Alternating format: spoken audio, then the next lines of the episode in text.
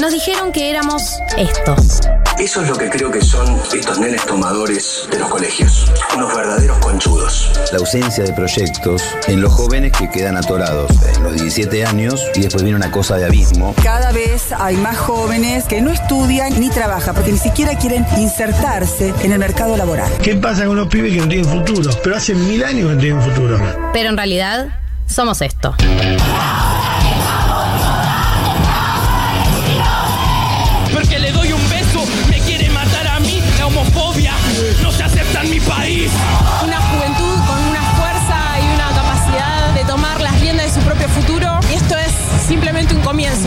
Amigos y amigas vimos que en todo el mundo millones de pibes y pibas se estaban movilizando para luchar contra la crisis climática y ecológica. Decidí que no decidan por mí.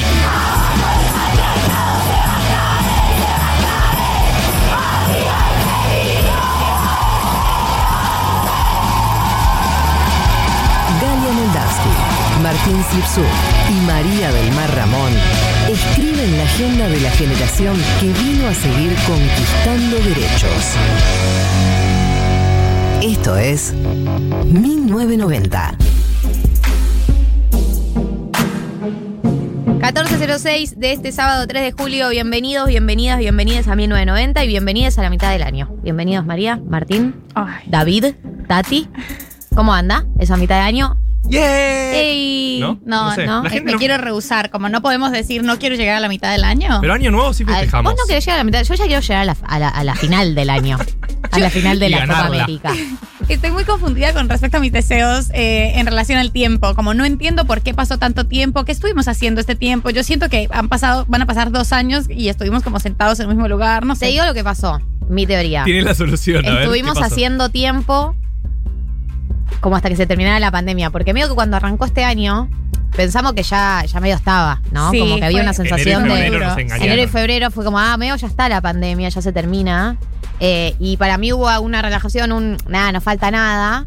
Y de repente nos desayunamos que faltaba todavía un montón. Pero pasamos una cantidad de tiempo como no entendiéndolo. Y cuando lo entendimos ya era mitad de año. Sí, O sea, claro. ahora. Ahora que estamos Ya entendiendo. O sea, ahora entendimos que no se va a terminar todavía y ya es mitad de año. Eh, con respecto a esto, además, con respecto a las predicciones del tiempo, la mejor me parece la de Bad Bunny, eh, que tuve una, revelación, 2023, calcula. tuve una revelación esta semana, empezar el 2023 bien cabrón y dije, este muchacho sabe que el 2022 no va a estar bien cabrón. Exacto. Ay, ¿tampoco? Exacto. Y él calcula para 2023, Él empezar bien calcula cabrón. 2023. Bueno, de ¿Vos, ¿Vos pensás que historia. 2022 lo vas a empezar bien cabrón? Contigo y un blond. ¿Vos pensás que esa es para el Y 2022? empezar el 2023, bien cabrón. Ustedes me ven acá. Contigo y un blond. Ustedes me ven acá en este estado emocional más o menos racional. Sí. Porque pienso que 2022. ¿Vos Voy pensás a que vas a empezar arriba. cabrón, Cabrón, el bien 2022? Bien cabrón. Bueno, hagamos una encuesta. ¿Pensás que el 2022 lo vas a empezar bien cabrón? ¿Sí o no? No, yo pienso ¿Usted que no? no? Yo pienso que esto es para el, para el 2023. O sea, pensaba que iba a ser el 2022, pero Bad Bunny me desilusionó un montón. Como que la variante Delta me da la sensación de que el 2022 no lo voy a empezar bien cabrón. Pero el Sí, vacunades, ya por ahí eh, eh, bajamos, eh, ojalá bajemos la cantidad, la ocupación de cama de terapia intensiva, la cantidad de muertos, pero no eh, los contagios. Por ahí los contagios siguen. Pero si está vacunado, todos vacunados, vacunades. Que haya contagios, leves. Eso sí, el escenario es otra cosa. El escenario. Claro. eh, Y año nuevo estás cabrón ahí, ¿sabes qué? Bueno, todo puede ser, con, con fe y esperanza. Eh, acá Lula dice, extraño que venga el tema palero después de la intro. Sí, el tema palero que solemos poner de apertura está pensado para que este programa arranque bien arriba. Pero esta, esta cortina que estamos escuchando es la cortina de dilemas incómodos. ¿Por qué? Porque este programa se dedica a romper estructuras, a romper esquemas de la radio. Por eso nos, nos nominaron hace poco a los Martín Fierro. Sí, Eh, de la tele, incluso. Rarísimo, porque rompimos tantos esquemas. Claro, por esa vez que transmitimos con video, nos nominaron a Martín Fierro de la tele. Increíble. Rompemos esquemas y hoy decidimos arrancar el programa con un dilemas colaborativo. Dilemas incómodos colaborativo. ¿No? Queremos un Dilemas Incómodos colaborativo porque ustedes, eh, oyentes y oyentas, siempre mandan igual. Siempre que hay dilemas, hay un, hay un par de dilemas como, che, tengo este dilema. Eh, no siempre está relacionado con el dilema que estamos tocando, con el dilema que estamos abordando. Así que hoy nos dio, porque bueno, es 3 de julio, estamos en la mitad del año, estamos relajades y conversadores. Eh, y queremos que nos manden sus dilemas. Vamos a empezar por uno. Claro, empezamos por un dilema de 1990. Dilema Pero 1990. ustedes mandan los suyos. Exacto. El nuestro tiene que ver con la amistad. Yo diría que si Tener tienen amigues. con amigues. ¿Tener amigas sí o no? Encuesta. Arre. no tener más amigues o tenerles. eh, yo diría que es un eje interesante, pero igual si tienen algún dilema incómodo en el tintero, mándenlo que vamos a estar respondiendo. El dilema de hoy lo trajo en realidad Marto. Eh, Marto trajo uno y después ese dio origen a otro dilema. El que trajo Marto es, post pandemia, pensando en el universo, vacunades, nos volvemos a juntar. 2022, eh, 2023, bien 2022, cabrones. 2023 bien contigo y un blond, como nos volvemos, vuelve nuestra vida social. ¿Qué hacemos con les amigues que, uno, o estuvieron haciendo totalmente cualquiera y por eso no quisimos verlos y verlas durante la pandemia porque estaban muy en una onda clandes, full desafiar, des- desafiar las normas de salubridad eh, y los protocolos epi- epidemiológicos. Entonces nos tomamos una distancia de, esos amigues. Esos amigues también hicieron otros amigues. Vuelve el escenario normal. ¿Hay amnistía para eses y esas y esos amigues? Volvemos normal, retomamos la amistad, no se retoma, hay resentimientos por todo el tiempo que pasó en el medio. Yo acá sumo la cantidad de parejas eh, intramuros que se formaron, donde esos y esas amigas se aislaron un montón de los grupos de amistad por, por estar con sus parejas y se reaislaron. ¿Qué hacemos cuando vuelva eh, el mundo? Fingimos demencia todos. O sea, Claro. apretamos un botón. Esto- no, y también eso, eh, yo diría como la parte A que es si hay amnistía para la gente que no, decidimos no ver en este tiempo por su, su actitud, su comportamiento, y si hay amnistía para las amistades que no pudimos sostener por otros motivos en este tiempo, por, por baja, porque no estás para tener mano a mano, porque no sé, no pintó. Sí se, eh, hay amnistía para esos vínculos porque van a ser dos años, ¿no? Ya sin sostener ese vínculo hay que ver si se puede retomar. Ese es para mí eh, la doble, se propone una doble amnistía, amnistía, sí o no. Ese es el dilema que, al que convocamos a los oyentes y las oyentas. Eh, y por otro lado, los convocamos, las convocamos, les convocamos a que planteen sus propios dilemas porque por, en principio por única vez, estamos abriendo los dilemas incómodos a la audiencia y vamos a opinar sobre sus conflictos. Eh, sí, porque acá siempre hay, hay una, un, un pedido de ¿qué hago? Mucho dilema incómodo sexoafectivo, me gusta mi amiga, me gusta el ex de mi amiga y demás, que es algo que es, es uno que siempre está en el tintero. Sí, sí. Pero para mí además hay un lado B del de las amistades que me parece súper interesante y es ¿qué hacemos si estamos, o sea, estamos un poco del lado contrario y Si sos la amiga que se borró. no solo si sos la amiga que se borró, tenés derecho eh, a pensar como estas amistades durante este tiempo fueron bastante prescindibles. No tuve, no hablé con estas amigas y estos amigos. Tengo un resentimiento con respecto a esto y quiero soltar eh, y sacarles de mi vida. Sí, Definitivamente. sí, es una posibilidad. Eh, acá, eh, acá en esta línea, ¿no? Eh, hola Flopa desde Bari dice, dilema incómodo, top 3 de mejor amiga es antivacuna, no quiere vacunarse, siento que no hay mucho más para seguir compartiendo. Uf, ese Es dilema es- incómodo de Es tremendo ese dilema incómodo. Sí. Todos tenemos una amiga que está dudando de vacunarse o no quiere vacunarse. Eh, y la pregunta es, ¿qué hacemos? Primero tratar de convencerles Sí. con la evidencia empírica Lo que pasa, pero a ver, pero ahí pero volvemos a un problema. de esto. No se manejan con las mismas instituciones que nosotros. Vos le decís, yo te cito la OMS, ellos te dicen, la OMS es una conspiración mundial. Sí, ya parten, porque de hecho muchos de los antivacunas parten, parten de la idea de que el virus es una conspiración, de que fue creado y que tiene un objetivo. O que y no bla, bla, existe. bla. Eh, y como que las vacunas te meten cosas, digo, eh, digo, frente a ese tipo de argumentos es difícil ir con la ciencia porque la, están de alguna, manera, de alguna manera deslegitimando a la ciencia. Entonces, Sí, sí, estamos de acuerdo, pero el primer paso creo que es ese, Bueno, ¿no? Como intentar charlarlo. convencerlo. Hay algo de charlar. Para mí ahí. hay buen- un buen argumento que es, si vos no te vacunás, le estás dando la vida a otro. Sí. Para mí no es tanto por vos, es por otro. Y de que de la pandemia solo podemos salir vacunándonos. Como que es Eh, la única manera de recuperar la vida. Yo creo que igual, primer paso, convencer, tratar de convencer. Segundo paso, restringir y castigar. Es decir, el protocolo para esto es punitivista y tiene mano dura, porque segundo paso, bueno, no puedes venir al plan. Como todo bien, nos vamos a juntar. Esto pensando que ya casi nos va a tocar eh, a les En 1990. aproximadamente en un mes a Sí. 1990 le va a tocar vacunarse. Le va a tocar vacunarse. eh, no puedes venir al plan. Como todo bien, pero. Full segregación. Full bueno, pero eso parece que va a pasar en Estados Unidos. Leyeron el artículo de Guardian como que hablaba de esto va a generar una brecha tremenda entre la gente como que no se quiso vacunar. Van a empezar las fiestas de vacunades, pero no las clandes, las oficiales. las Claro. oficiales fiestas de vacunades. Y esto va a pasar, o sea, si a vos no te nace vacunarte, hacelo por presión social. Eh, me parece que puede ser... Y la restricción eh, y segregación puede agilizar el- el- la presión. Como, bueno, respet comillas, comillas, comillas, está bien, vos sos dueñe de tu cuerpo, pero no puedes compartir los espacios colectivos, al menos con tus amigues. No deberías compartirlos con nadie. no deberías salir de tu casa. Eh, claro. Pero al menos con tus amigues no los puedes compartir. Pero la duda más profunda ahí creo que es. Ponele. Llega al mundo, todos nos conocemos y vos no. Quiero ser amigo de una persona, como. co- ¿Cuánto comparto con una persona así? ¿No? Como cuánto confío en su criterio, cuánto estoy atento a lo que piensa sobre mis relaciones, sobre mi trabajo, charlar sobre la vida. ¿No? Hay algo Pero es ahí. que hay una rama. A ver, para mí están los antivacunas más tipo libertarios, violentos. Pero después hay una rama antivacuna más hippie que no, no son malvados. Están en una. O sea, tienen una visión de mundo, un marco interpretativo del mundo completamente distinto al nuestro. Y entonces es como que no.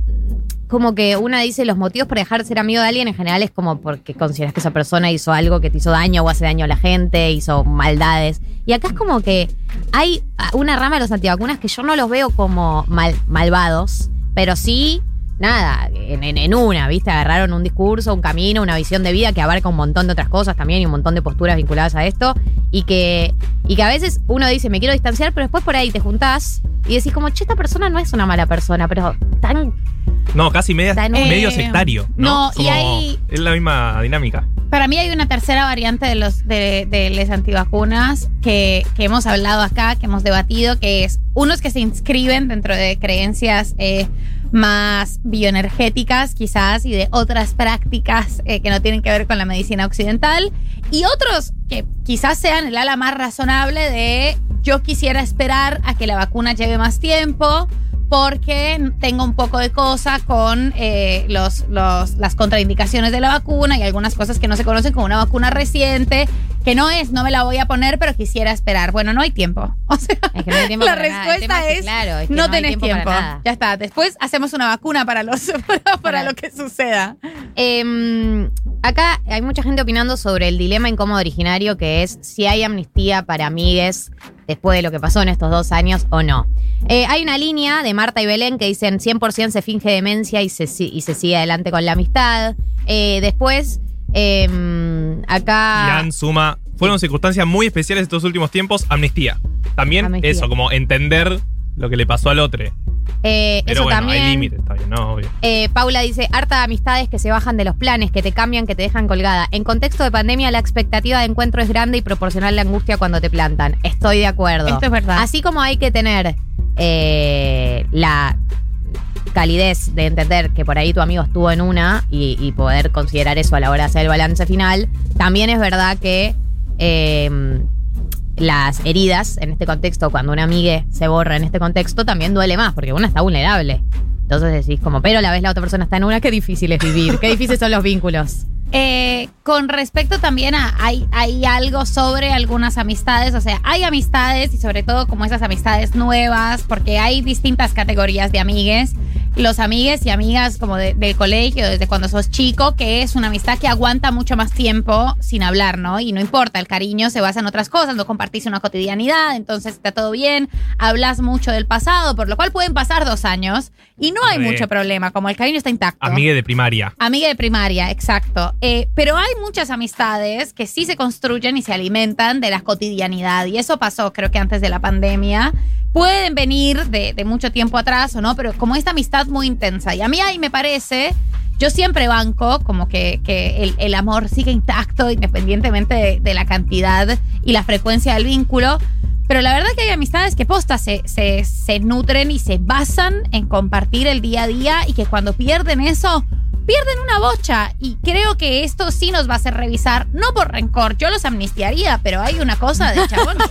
Chabón, No depende, no depende de mí. No depende de mí, esto me, Me obligás totalmente, me obligás. me obligás a cancelarte. Me obligás a cancelarte, o sea, pasaron dos años, pasaron, y parece que no pasó nada, pero en mi vida pasaron un montón de cosas. Yo creo que hay que tener como esa flexibilidad de los dos lados. O sea, una tener la flexibilidad de entender que el otro está en otra, pero también el que vuelve, que viene de borrarse, entender que pasaron cosas, digamos. Hashtag pasaron cosas, que nada, que venís de borrarte y si bien seguramente tenés tus motivos, nada. Algunos vínculos, como dice María, se alimentan de, la presencia eh, y entonces va a haber efectos, por más de que vos estés justificado o justificade.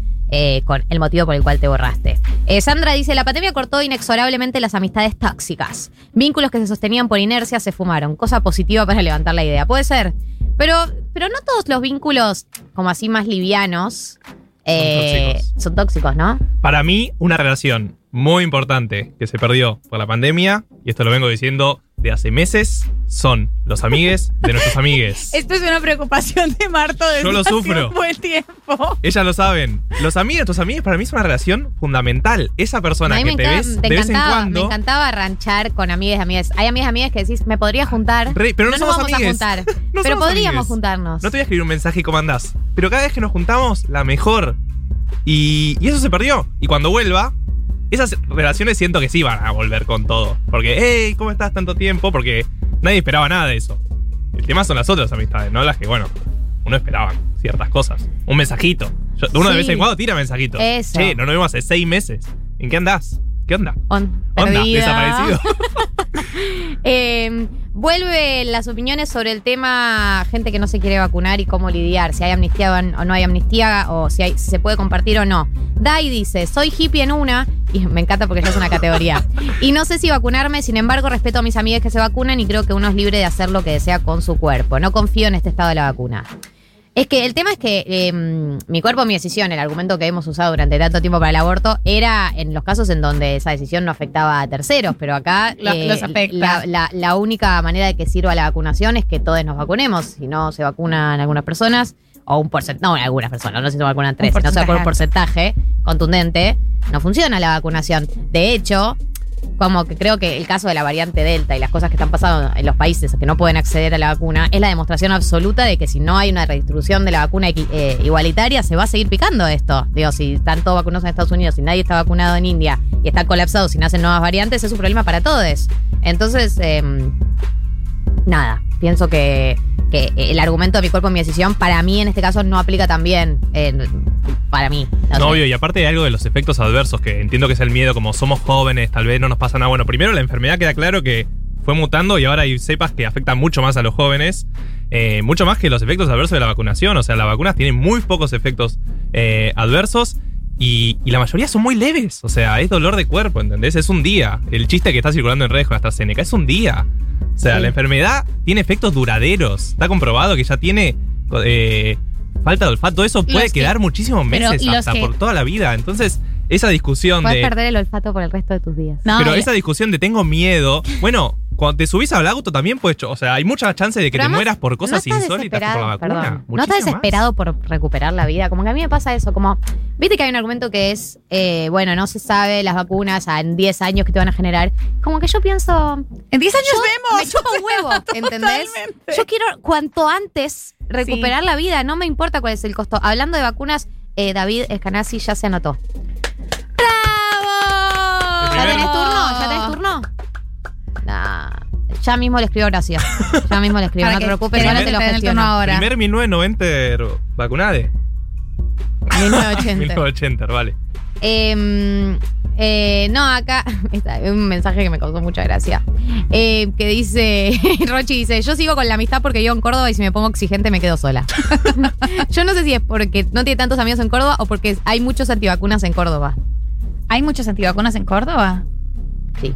¿Y qué ¿Te acordás que complejo. Carla Bisotti había ido a una comunidad en Córdoba a convencerlos a antivacunas pre-pandemia? Claro, por el, por el calendario, por el calendario de vacunación. Muy difícil. Yo, igual, bot, eh, todo bien, respetamos, pero restricción con las amigas vacunadas. Como es una forma pedagógica de convencer a las personas de que se vacunen. Si nuestra persuasión argumentativa no funciona, no puedes venir al cumpleañito. Eh, te- te- tenés que estar vacunada y punto. Me parece que es una buena estrategia, la voy a, la voy a fogonear, la Sí, voy a obvio, y- real, si Amigues tienen- responsables. Si tienen amigues en esta situación, pueden buscar datos. em, son muy fáciles de, de debatir estas cosas porque Deberíamos armar un glosario para convencer a tu amiga antivacunas. Me encanta. Lo, lo preparamos. pero no glosario economía, sí, sí, un glosario, glosario, genérico. pero como, claro, todos podemos aportar. Es que uno ve los datos y uno pone el- todo lo que circuló de trombosis y demás. Hay mucha más chance de que te agarren trombosis subiendo un avión. O sea, muchísimas más chances. Pero muchísimas, te digo, como 100 veces más, 200 veces más. Entonces, es porque estamos todos viendo eso y todos los medicamentos tienen efectos adversos. Obvio. Y la mayoría son mega leves. Entonces, el miedo de no vacunarse, ella decía, ¿qué pasa en 10 años? El COVID también pasa en 10 años. ¿Entendés? No sabés qué pasa en 10 años con el COVID, con la gente que tiene enfermedades graves. Y además con lo de trombosis, eh, por supuesto, apoyando todos los métodos anticonceptivos que existen, pero el riesgo de trombosis para personas que están tomando pastillas anticonceptivas y son fumadoras es altísimo también. eh, y todas y todos conocemos y elegimos eh, quienes consumen anticonceptivos hormonales. Leer toda la, la- la prescripción y las contraindicaciones y tomarlos igual, por supuesto. Así que tampoco es que esto sea como que, que estas posibilidades sean nuevas y que sea solo una, una nueva, este nuevo medicamento el que podría generar, sobre todo trombos, como que es algo que está en un montón de otros medicamentos. Sí, obvio, obvio. Pero aparte, dale. No mirás, el- el- no lees la- las contraindicaciones de todos los medicamentos. No, obvio que no. Hay Yo algo las leo. Por supuesto que las leo todas. ¿Ustedes no las leen? No, ya sé, pero estoy diciendo esta No, gente que, que se no, ponen Mariana. antivacunas por. Somos, somos eh, personas cosmopolitas que nos metemos medicamentos Yo cada vez que nos duele todas el ojo. y siempre pienso que yo podría hacer ese caso del 0.0.01%, Claro, ese es que caso la, rarísimo. la vida es estadística, ¿entendés? Claro. Entonces no hacen nada, sino porque siempre tenés chances. Eh, Oli dice, no me quiero vacunar, pero no soy ni en pedo antivacuna. Bueno, profundizá esta idea, porque no... ¿Cuál- cuál es? o sea, yo entiendo que no toda persona que está dudando de vacunarse este, automáticamente se convierte en antivacuna, pero... Es un poco el concepto. Pero la única manera de salir de esta es militar la vacunación. No existe, como no existe salir de la pandemia sin militar la vacunación. Es la única manera. No podemos ir a, a mitad de camino. Como bueno, vamos viendo que se vacune el que quiere. La única manera de salir de la pandemia es militar la vacunación masiva. Eh, acá Leanme dice, te voy a leer. La pandemia ha tenido tal impacto en las relaciones de mi vida que un grupo de amigues barra compañeros que éramos hermanes se rompió a niveles impensados, ni literal enemigues. Todavía no tomamos dimensión. Qué a mí también me pasó con grupos. A mí también me pasó con grupos que se desarmaron. Grupos de muy de toda la vida, muy intensos, tipo pegote, pegote, pegote, pandemia, full explosión. A mí me pasó, eh, y no solo me pasó, sino que es- requirió un duelo súper tremendo. O sea, como este dilema quizás no tiene respuesta de qué hacer, porque algunas de esas cosas y algunos de esos vínculos, incluso si vos los querés mantener, eh, exceden. Las personas no, no, no piensan y no están sintiendo como, como nosotros. De, de hecho, las personas que creímos que más conocíamos en el mundo y en el universo y que más sabíamos cómo se iban a comportar puestas ante esta situación pandémica, no se comportaron como creíamos y quizás ese vínculo sí se rompió y yo lo que empezaría a decir sobre esto, de estas amistades, es que es extremadamente doloroso y que sí requiere un duelo posta Sí, como sí, nivel sí, separación y quizás es un duelo todavía más agudo, ¿eh? Como Yo hice un par de duelos con amistades que me costaron nivel separación. Hablarlo en terapia, eh, angustia. Sí. a Pasar por todas las etapas, enojo, angustia. Sí. Igual no te quería como amigo. y así. Eh, no, Bloquearlo te- en redes. Sí, si no me puedes acompañar. Todo después. Likearle fotos viejas. Sí, sí, después desbloquear, desbloquear. Mensaje 4 AM, hola. Te Escuché extraño. este tema que pensé en vos. Te pienso. Pero yo creo que, que hay algunos de, de estos vínculos que no se van a poder reparar y que eso, lo que podemos hacer es darle una enorme trascendencia a lo que eso realmente significa en nuestras vidas y hacer el respectivo duelo, pero duele posta. Así Duele que posta. a- Hay gente que dice que duele más que, que una separación.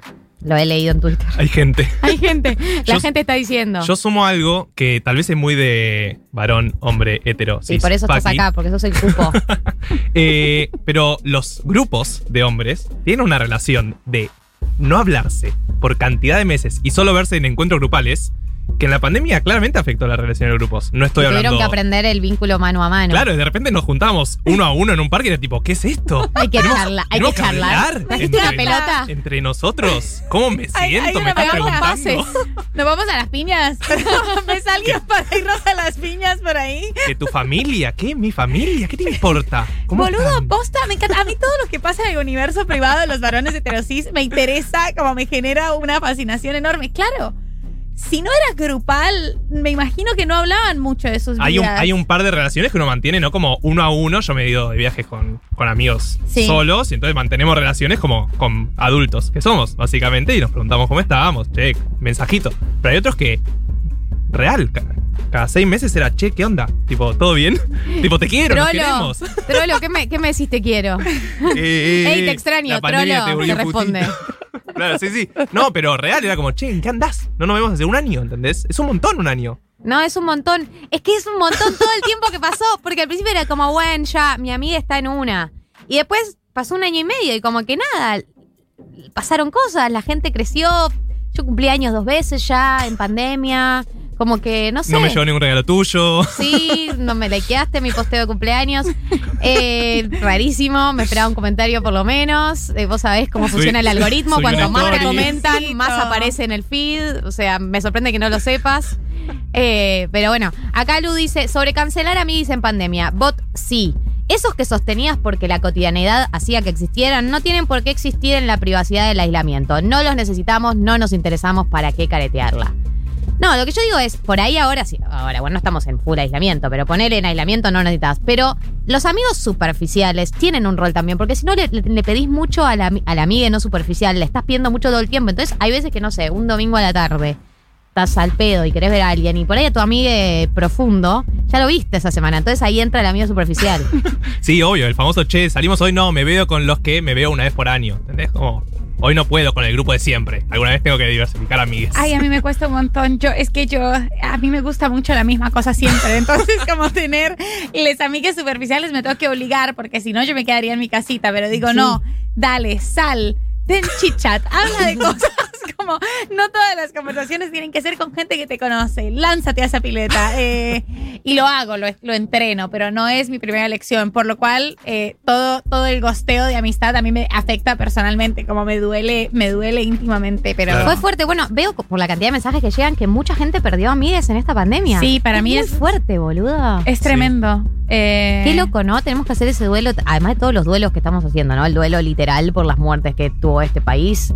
El, El duelo de la forma de vida. El duelo de la forma de vida. eh, el duelo de perder amigas. El duelo de perder amigas que para muchos de nosotros eran muy constitutivos. Y eh, de, de- de la estabilidad, ¿no? Como más, yo- no sé, yo cuando me fui a vivir sola, me digo que los amigas se transforman en tu familia, ¿no? Es como la gente que más veía y la gente con la que más te, te sostenés. Es muy fuerte. Me estoy, me estoy desayunando esta información No, ahora. Cuando decidimos hacer este, este Era Deme cómodo, no, no sé si sabíamos que nos íbamos a poner mal. Pero pasa, o sea, creo que, que hay algo que dice acá, un, un- que, que salió en un comentario, lo perdí, perdóname, no, no voy a decir tu nombre usuario, usuarie, eh, porque lo perdí. Pero el comentario me interesó porque decía como entré en depresión, me diagnosticaron depresión, re desaparecí de mi grupo de, de amigues, porque tuve como muy pocas posibilidades de socializar. Y después se enojaron por una, porque, porque yo estuve bajón y entonces como me aislé y además como sucede muchas veces en la depresión, como también hay, hay un Sí, aislamiento obvio. por no saber cómo comunicar lo que pasa. Y yo creo que eso también es una variable muy importante en lo que nos pasó con nuestros, con nuestras, con nuestros vínculos de amistad. O sea, el, el nivel de afectación de salud mental de cada uno y cada una y cada une y cómo lo fuimos manejando cada uno es muy distinto y el código es muy distinto también a, a lo que a las posibilidades de cada persona lidiando con sus problemas de salud mental Sí. y las amistades a veces acompañaron y a veces no pudieron acompañar porque también es un problema muy nuevo digamos como no no todas las personas o no todos los grupos de amistad eh, tenían a alguien con alguna condición de salud mental y ahora es un poco eh, Normal. la que va No, y aparte el hecho de no te ¿Vos vivas no una- tenés un amigo deprimido ¡Wow! Replanteate tus amistades. Pero aparte eso de no te veas un año, entonces es más raro porque no estuvimos viéndonos en este último tiempo. Pero bueno, desde 1990 no militamos el hecho de mandar mensajitos. Eh, mandemos mensajitos pidiendo ayuda, ya lo ha dicho Vircano. No, y- y Hay nosotros que- también. Nosotros también, pero Tipo, bueno, che, ¿qué también. Pero uno a veces no sabe que la otra persona está en una, entonces, eh, de los dos lados, pero también eh, hay, que, hay que ser uno cuando está mal, tiene que poder hacer, eh, poder pedir ayuda, que es clave también. Porque Obvio. por ahí tu amiga, esta persona, este oyente que, que estaba deprimido eh, y se alejó, eh, por ahí se, se explica cuando pueda, cuando tenga tiempo, yo creo que cualquier amiga va, va a entender y se va a volver a acercar. Yo creo que hablo más de, hablaba de situaciones más, eh, menos diagnosticadas, Claro. cuando decía como, bueno, la gente que se borró. Eh, vamos a dejar de profundizar en esto porque no vamos a pegar un corchazo. Hoy tenemos un programón, eh, les recuerdo para que sepan. Viene ahora Educación Sentimental de Banda Los Chinos, así que vamos a levantar. Eh, hay perfil de Facundo Manes, el candidato de la UCR bonaerense. ¿Por qué esa voz? Porque Eh, te estamos. UCR bonaerense, era medio de Facundo Google. Manes, Facundo Manes, candidato en la provincia de Buenos Aires, vamos a hacer el perfil. Eh, hay eh, recomendaciones, hay tesis, hay de todo, así que quédense que hasta las 4, 1990, los acompaña, las acompaña, les acompaña. Corta con tanta crueldad. 1990. Futurock.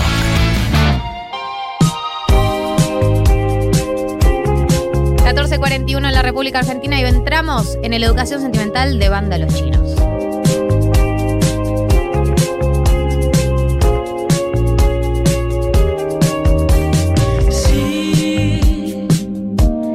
Hoy te quiero ver.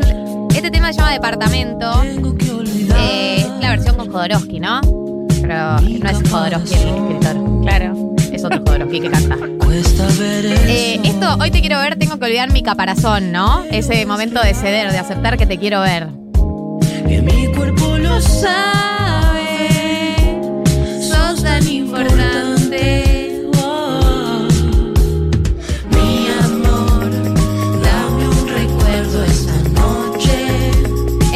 Pandemia. Solo me quiero quedar tirados un rato en tu departamento. Nada más te decía departamento y no una casa, ¿entendés? Porque la gente dice, me quiero en tu casa. No, no es casa. Nadie tiene Todos casa. vi- viven en departamentos, solo los que vienen PHs o casas. Pero todas las letras que hablan de nuestra cotidianidad, como podés ver ese departamento, Sí. lo, lo podés imaginar, tiene sus, sus mueblecitos nórdicos. Eh, esta voz ya no recuerda esa noche, solo te quiere cantar tirado en la cama de tu departamento. Me encanta, son muy románticos. Una gran banda para educación. Te canta como susurrante al oído, ¿no? Ahí está el Jodorowsky que nos escribe. Que la Tal vez situación escribe, no sabemos. ¿Eh? Tal vez escribe, eh, no sabemos. Claro, por ahí también escribe. no da para más. Bayense dice, ¿pero qué es esto, chiques? Muy porteño su educación sentimental. ¿Qué quiere decir que es porteño?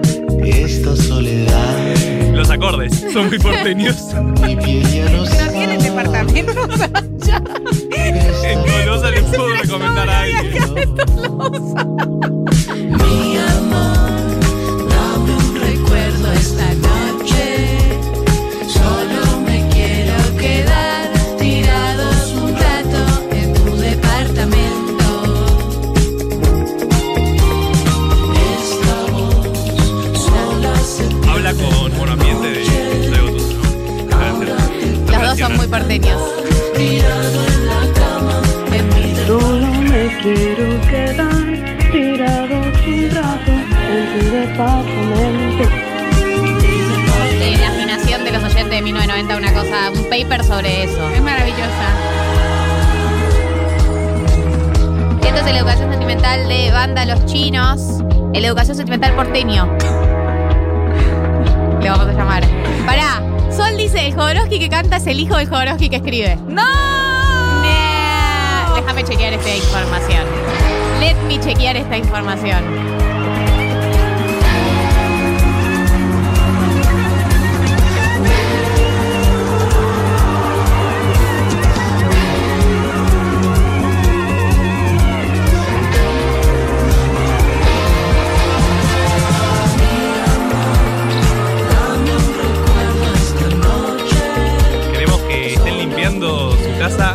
A los gritos el tema, porque este tema es para cantar los gritos limpiando. Estamos de acuerdo, ¿no? Ahí, Sí. con la mopa, el trapo, lo que sea. Amamos ser la banda sonora de la limpieza eh, de sábado.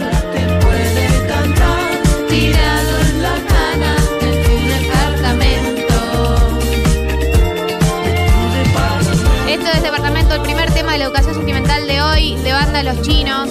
Y vamos a pasar al siguiente tema que para mí es mi preferido, mi preferido personal. Porque ya un tema que se llama demasiado, no, o sea, me representa. ¿Entendés? Te representa demasiado. Y además la letra con la que arranca. Me mata, Que me arranca, mata. tuve que mirar todas tus historias. Ahora lo van a escuchar. Pero por favor escuchen esta letra. Me obligaste. Todas tus historias. No quería verlo. Además, es obvio que hay un punto en el que vos estás en postura digna de no lo voy a bloquear, no hemos llegado ahí, lo voy a silenciar, no me quiero hacer daño.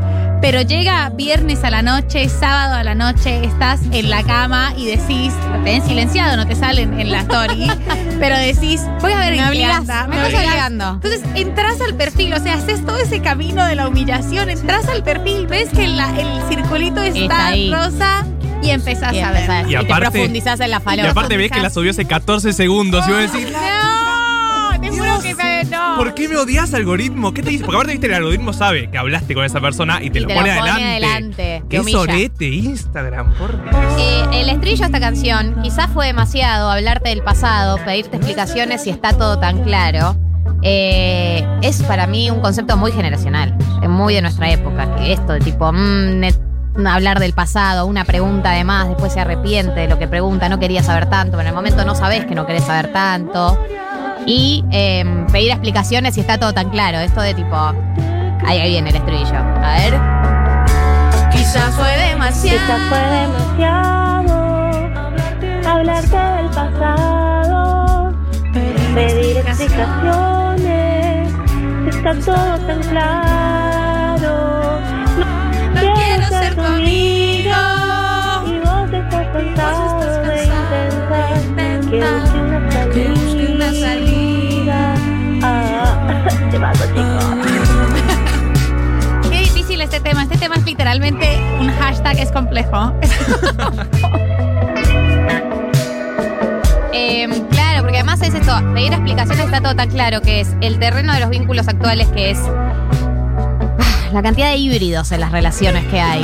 Yo, chicos, estoy para volver al siglo, al- a la edad media y que me encuentre en una pareja, me la encuentren mis papás. Porque la cantidad de híbridos en los que vivimos hoy en día, que no se entiende nada, los términos y condiciones en los que nos relacionamos. Basta, nos vinimos a liberar de cosas y al final somos más esclavos que antes. Esa es mi conclusión de la generación, de la vida en general, de todas las cosas que nos vinieron a liberar, al final nos esclavizaron. Cerramos el programa acá. No Quizás fue demasiado hablarte del pasado, pedirte explicaciones, si está todo tan claro, no quiero ser tu amiga. Te vas.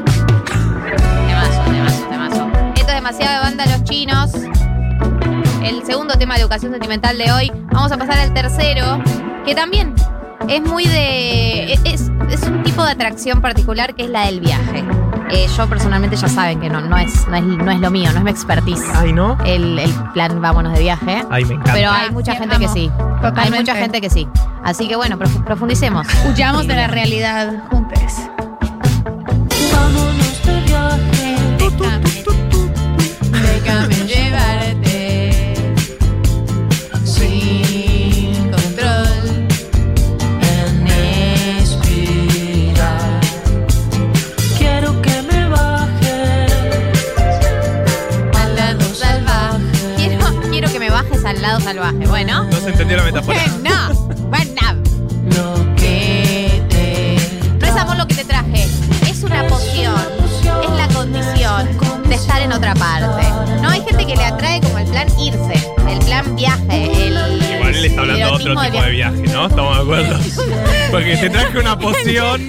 Una medicina la que me domina. Dios, Y aquí, aquí vienen, aquí vienen las Dale, boluda. argentines. O sea- Todo se trata de la merca, la dictadura y punto. Boluda, te traje una poción. No es amor. Es la condición de estar en otra parte. Una medicina la que me domina y siempre Y quiere además más. dice, dijiste que mis labios son amargos, recordemos, drogas amargas, ¿no? Ay, chicos, lo arruinaron. Todo se como- deshace, el cristal en espiral. ¿Qué más querés? Quiero que te bajes. Claro, quiero que te bajes al lado salvaje. Voy a tener que adherir. Marto, yo estaba pensando que hablaba de viajes tipo aeropuertos, pero no.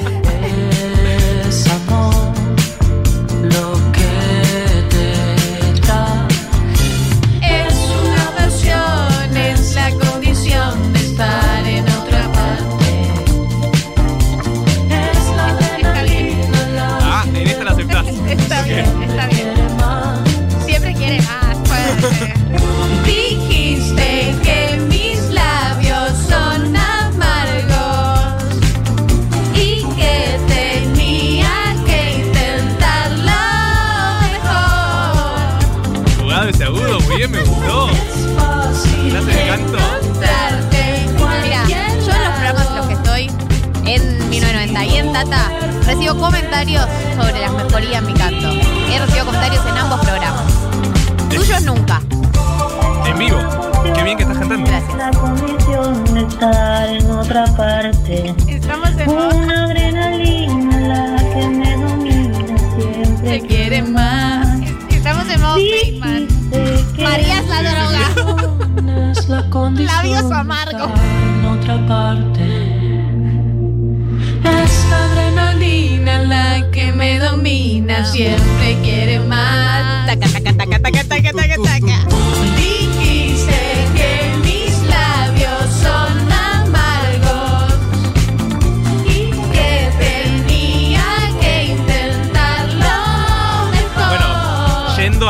Recital de banda de los chinos que haya, ¿no? No me acuerdo. Este eh, yo fue uno de los últimos recitales que vi porque fue en el Buena Vibra, que fue en febrero del 2020. Increíble. Un mes antes de que cierre todo. No, Hablando de porteños. Hablando de educaciones sentimentales porteñas. ¿Será porteña la droga? Yo creo que la droga es porteña. Pero además, hablemos. Bueno, no voy a profundizar sobre esta idea. No, basta de pelearte con. Basta de pelearte con la aplicación. El oyente siempre tiene razón. No. Este es el tercer tema de educación sentimental de banda Los Chinos. Marto, no, yo tenía, yo iba a hacer toda una diatribia sobre viajar en pareja, se fue como ya está. No, si quieren hablemos del tema después. No, no estaba hablando de eso. Me equivoqué yo. Muy ingenua. Entrena ahí al tema. ya está. Eh, el siguiente tema de la educación es sin señal. Este, este, este tema se llama Sin señal, es de Paranoia Pop, porque veníamos escuchando todos temas del disco Batch o Batch. Y este de Paranoia Pop, que es del 2020. Para olvidar una Esto es re, María, siento que te va a gustar este tema. Hoy salí para olvidar una vez más. Ya no perdón. Porque sale a emborracharse y olvidar. Gracias, Galia. La, me tenés en un concepto hermoso, realmente. Borracho, loco y sin señal. María, dijo Es María. En mi planeta Todo mal. Pero acá describe una escena que es borracho, loco y sin señal, pero si voy acercándome, como que estás medio. Situación. Prepandemia, como siempre pensamos Sí. acá, que vivimos atados a la prepandemia, no conocemos el concepto de nueva normalidad. Em, situación como te encontrás con una persona que no sabes si hay onda en un bar, pero después de un par de, de vasos de algo, te parece que está allanadísimo el camino de repente, Claro. ¿viste? Como que agarras una Esto, confianza. está, esto ya está. esto, esto siempre estuvo. Esto siempre estuvo y quizás me case. Ya está. ahí todo lo ves muy amplificado, como que todo brilla mucho en ese momento. Ay, ¿le gustará este lugar que a mí me encanta para casarnos? No, y ya vas y decís, ah, en caro, en caro. Porque acá dice, pero si voy acercándome, todas las dudas se van, solo queda la cura. En este bar solo quedamos los dos, yo perdí el control. No. Ahí está. Borracho, loco y sin señal.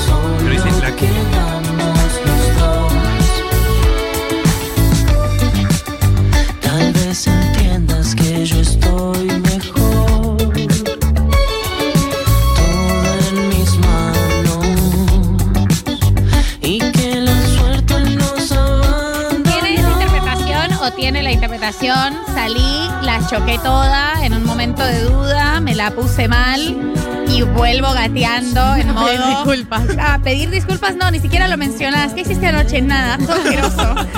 o sea, ojeras y mano temblorosa. Nada, nos podemos ver, por favor. Tengo a estar abrazaditos. Estar muy abrazado y nunca volver a salir.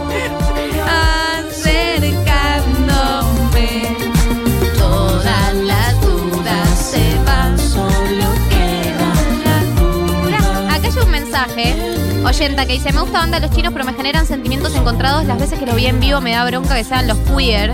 Es verdad que Goyo tiene como un look medio queer, pero mm, no sabía que podía generar algo negativo, como no es algo.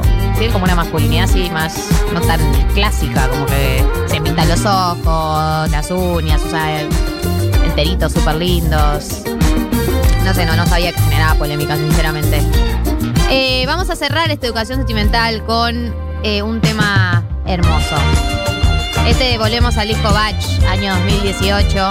El tema se llama Super B y habla de la vulnerabilidad. Y de la vacuna. ¿Ah, no? ¿Ah, no? ¿No? Hoy que pensás que pierdo el tiempo, no hay nada en mis ideas, solo juego. Quizás Este estribillo. no quiera amanecer, tengo que explicarte otra vez esto. Lloré, no estabas al tanto. Me fui, no quise mostrarlo. Lloré, no estabas al tanto. Me fui y no quise mostrarlo, ¿no? Que habla sobre ese. Como toda la, la vulnerabilidad y la tristeza que uno esconde, porque una no, muestra todo. No muestra todo lo, lo triste de una. No sabes el iceberg. Vos no tenés idea de lo que soy yo cuando no estás. No tenés idea. no estabas al tanto. Me fui, no quise mostrarlo.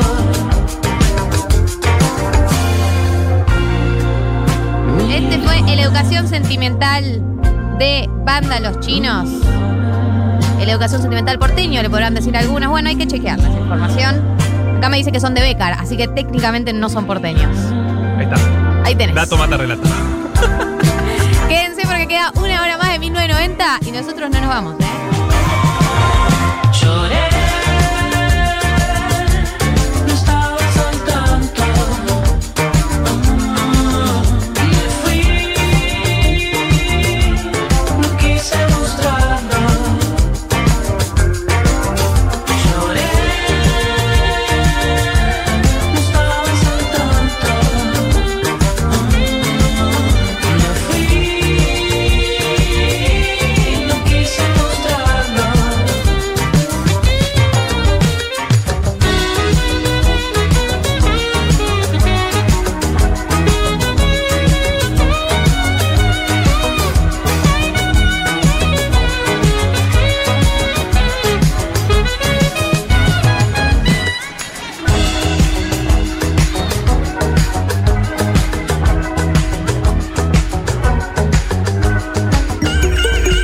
Agenda de una generación.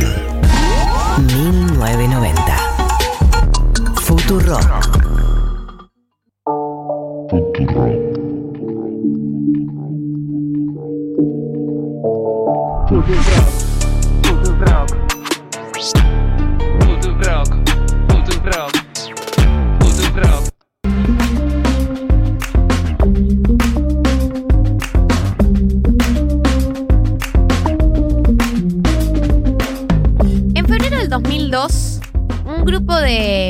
De personas que habían pasado por eh, distintas empresas, de personas que habían estudiado en el exterior, en facultades como Harvard, eh, vuelve a la Argentina, o ya había vuelto a la Argentina, y decide armar el partido 1810.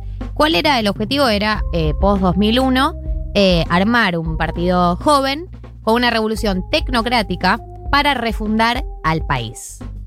Entre otras cosas, proponían como por ejemplo mm, mandarle una carta a Bush eh, el entonces presidente de Estados Unidos, eh, para que aprobara envíos de dinero al gobierno de Eduardo Dualde, mientras la Argentina no hiciera reformas estructurales. Eh, ¿Por qué a Bush le importaría la opinión de estas personas? Bueno, porque según ellos, ellos ya habían estudiado en universidades prestigiosas de Estados Unidos o de Inglaterra y nada, que sus perfiles tenían un, un conocimiento, un- una altura que los políticos argentinos supuestamente carecían. ¿Quiénes integraban este partido llamado 1810 que vino como con en la línea hay que terminar con los políticos viejos y hay que refundar la política? Bueno, eh, Marcelo Bomrad, que era un ingeniero industrial, Sergio Gregov, que era un abogado, y Darío Curátola, que era un empresario.